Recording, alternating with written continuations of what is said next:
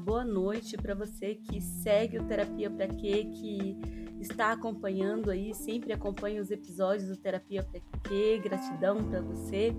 Quero mandar um beijo para todos vocês aí que me ouvem em outros países, aqui mesmo no Brasil, aqui na cidade, meus amigos que me acompanham, me apoiam. Minha eterna gratidão a vocês. E também hoje é, eu quero conversar com você, bater um papo com você sobre o ciúme, que é um assunto que incomoda muita gente ainda, né? Então, assim, até que ponto o ciúme ele é algo que é bom, é saudável e até que ponto o ciúme é patológico? Eu, no meu ponto de vista e nas minhas andanças pelos meus estudos, eu acredito que o, o ciúme ele é patológico em qualquer instância, que o ciúme ele não é bonitinho, que o ciúme não é engraçadinho. Bom, mas vamos lá, vamos discutir sobre isso, porque eu quero te fazer umas perguntas que, é, que são recorrentes né? Inclusive esse tema dos ciúmes foi um tema que foi escolhido por um, dois ouvintes então eu quero aqui agradecer já, né, pela sugestão de tema e algumas pessoas até comentaram lá no, no Instagram que realmente que sentiram ciúmes, que já superaram e tal e aplaudiram o tema. Certamente esse é um tema que algumas pessoas realmente querem ouvir.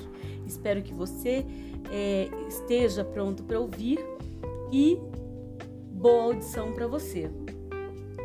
Então, quando você inicia um relacionamento, né? E aí o seu parceiro, ele a sua parceira começa a controlar as suas roupas, seus horários de saída, de chegada, né? Ou inicia plantões, né, de, de controle e vigilância, cobrando relatórios, é, da, da, sua frequência, de onde você frequenta, com quem você esteve, é, com quem você conversa nas suas conversas no WhatsApp ou nas suas redes sociais, enfim. Às vezes, inclusive, pede a senha, né, as suas senhas aí das suas redes sociais. Uh, também é, fica o tempo todo te controlando, vendo, a roupa se é colorida, se não é colorida, se é curta, se é comprida, se é colada, se não é colada e tudo mais. E às vezes você tem aquela roupa que você gosta, que você se sente bem, tanto você homem quanto você mulher ou, ou qualquer pessoa, né? Eu estou falando porque é, é muito mais comum, né, que o que a gente vê hoje, essa cobrança dentro do casamento, dentro das relações mais estruturadas, né? Então eu tô falando com esse público que me pediu é, para que fizesse esse, esse desse essas pinceladas aqui nesse mundo, né? Então vamos lá nesse assunto que é um assunto que muita gente quer saber sobre essa questão se o ciúme é ou não é uma patologia e de antemão já devo afirmar para você que eu considero uma patologia, né? Então, quando a pessoa ela começa de repente a, a mandar mensagem para você, porque agora nós temos uma, um facilitador que é a, a, a mensagem de vídeo. Então, alguns parceiros e algumas parceiras ligam com chamada de vídeo para saber se realmente o parceiro está com as pessoas que ele disse estar. E isso é, é uma invasão muito grande, né? Da privacidade do outro, uma descredibilidade no outro. Porque, na verdade, quem tem essa, esse, se sente, né? É, esse descrédito é o, o ciumento. Mas essa, essa, esse sentimento de invalidação quem tem é o ciumento, mas ele não assume e projeta no outro e faz com que o outro sofra. Então é muito interessante que você compreenda essa dinâmica do ciúme, como é que funciona essa dinâmica do ciúme. Então, para que você entenda essa dinâmica do ciúme, eu trouxe aqui, né, algumas pinceladas nesse assunto para que você possa arranhar aí na superfície, mas trouxe também aqui algumas literaturas que você pode se aprofundar para você conhecer muito mais sobre esse assunto, porque nós temos pouquíssimo tempo aqui, né? E aqui a gente só dá mesmo uma luz, né? Acende a sua luzinha amarela para que você vá atrás, para que você consiga realmente encontrar aí as soluções. Ou você pode buscar ajuda de um profissional é, qualificado para estar tá te ajudando realmente no que você precisa. E o celular, ele é o, o maior alvo, né, da vigilância entre os casais. Se a pessoa que está com você, ela não confia em você, ou se você não confia na pessoa, é óbvio que a relação está fadada a, ao fracasso.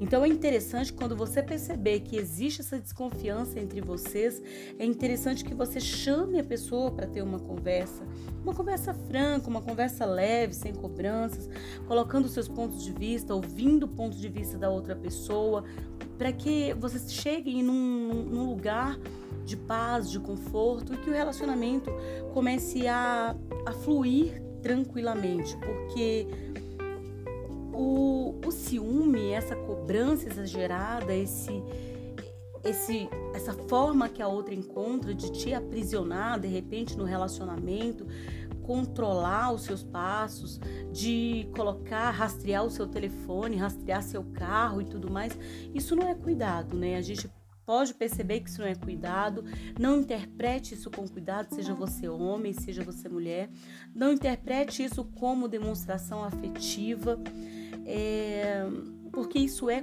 é um, um, controle que a pessoa quer ter sobre você. E quando isso acontece, é interessante que você ligue seus alertas. Porque é diferente, o cuidado é diferente. Cuidado nada tem a ver com esse sentimento tão nocivo que é o ciúmes. De repente o seu namorado te pede para você fazer uma chamada de vídeo para constatar se realmente você está almoçando com aquela galera que você disse que estaria, ou naquele futebol, ou naquela sinuca, ou naquele, naquele rolê que você realmente falou que estaria. Isso é invasivo. Sua palavra tem que ser sim, sim, não, não. Não tem que ficar. E você também tem que ser verdadeiro e verdadeira com a pessoa, né? Também tem essa, né? Não dá para ficar aí fazendo as coisas e enganando, mentindo, não tá dando certo, parte para outra, vai para outro lugar, vai onde você se sente feliz, aonde você vai fazer outra pessoa feliz, mas não fique infeliz e escondendo alguma coisa do seu parceiro. Mas aí porque isso gera insegurança. Insegurança gera o ciúme, porque ciúme nada mais é do que sentimentos de insegurança, sentimento de perda, sentimento de luto, né? Que o sujeito ele está prestes ou a perder o objeto é, de encanto, o objeto de desejo né? E aí surge o sentimento de hostilidade contra o rival. Quem é o rival? É, é um amigo, é uma projeção de um amigo que, que você tenha, que uma amiga. E isso vai trazer sofrimento tanto para você quanto para o seu parceiro né? Então é interessante que haja uma conversa franca, sempre, sempre a conversa franca é necessária dentro da relação. Não só quando há indícios de ciúmes, mas sempre a, as relações precisam ser, ter a manutenção do diálogo, da conversa, dos acordos, né? E, e essa, de repente, esse sentimento aí, né, de, de medo da perda, né, do objeto de desejo que essa pessoa tem, ela pode e vira hostilidade. Então a pessoa ela é hostil porque ela fica com medo de perder. E quantas situações que a gente passa por aí, vê ou assiste na TV, casos né, em que o, o parceiro se sente ali meio castrado, meio trocado e acaba cometendo aí um, até um crime, né? Então é interessante a conversa. É... E existem as fases, né, do ciúme. Existem vários tipos de ciúmes, né? Aqui eu só falei do ciúme em si, mas eu quero citar dois tipos de ciúmes, que é o seguinte: é... tem um ciúme, né, que ele é projetado. Então esse ciúme ele é quando você ele pode ser gerado por um conflito interno do, do indivíduo. E, e, ele se comunica, né? E ele vai começando a crescer, né? Com a, a, a insegurança, né? Ele é gerado pelo desejo da infidelidade. Às vezes, o indivíduo que tem desejo de ser é, infiel, ele acaba projetando no outro que o outro será infiel, né? E aí o outro começa a ser hostilizado, porque ele tem um desejo inconsciente, tá, gente? Isso é inconsciente. Então, às vezes, presta atenção, se você não tá com ciúmes do seu namorado, do seu marido, da sua namorada, enfim, lá com o colega de trabalho, com com a colega de trabalho, se você não está projetando os seus desejos no outro e sentindo ciúme porque o outro pode trair você, mas esse pode ser um desejo inconsciente seu. Se você sente ciúmes, muito ciúmes, se você sente insegurança, busque a ajuda de um profissional qualificado. Ele vai te ajudar, com certeza, com ferramentas adequadas, onde você vai se autoconhecer, onde você vai se policiar, tá? Então, nós temos também aqui um ciúme é, que quando a pessoa ela fantasia, né? Ah, ela começa a fantasiar que o outro, ciúme projetado, né? Que o outro, esse ciúme, o outro, ele tá gostando de outra pessoa que não é você, mas é só você que imagina isso, né?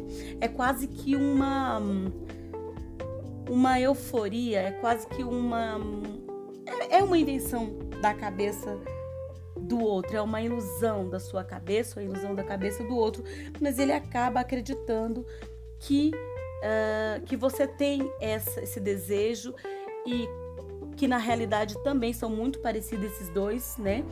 Então, quando eu tenho vontade de ficar com alguém, mas esse alguém às vezes é do mesmo sexo que eu, eu nego isso por causa dos tabus sociais, eu quero ficar com a outra pessoa né? E aí a outra e aí eu projeto isso no outro, porque eu não quero projetar em mim. Eu não quero assumir isso, é pesado para mim. Então eu não quero assumir isso. E aí eu, jogo para você, né? E eu, eu coloco isso como uma cobrança. Então é interessante você ver que tipo de ciumento você é. Você é o ciumento cuidadoso, entre aspas, que também já entra para um caso de vigilância, né? Você é um ciumento projetivo, um ciumento que projeta a, a sua, o seu ciúme, né? Ou você é um ciumento delirante? Porque o último é um ciumento delirante, que ele cria, ele cria o personagem, ele coloca, dá vida a esse personagem e diz a você que você tem esse, essa pessoa na sua vida. Então é interessante você observar, é interessante você também se olhar.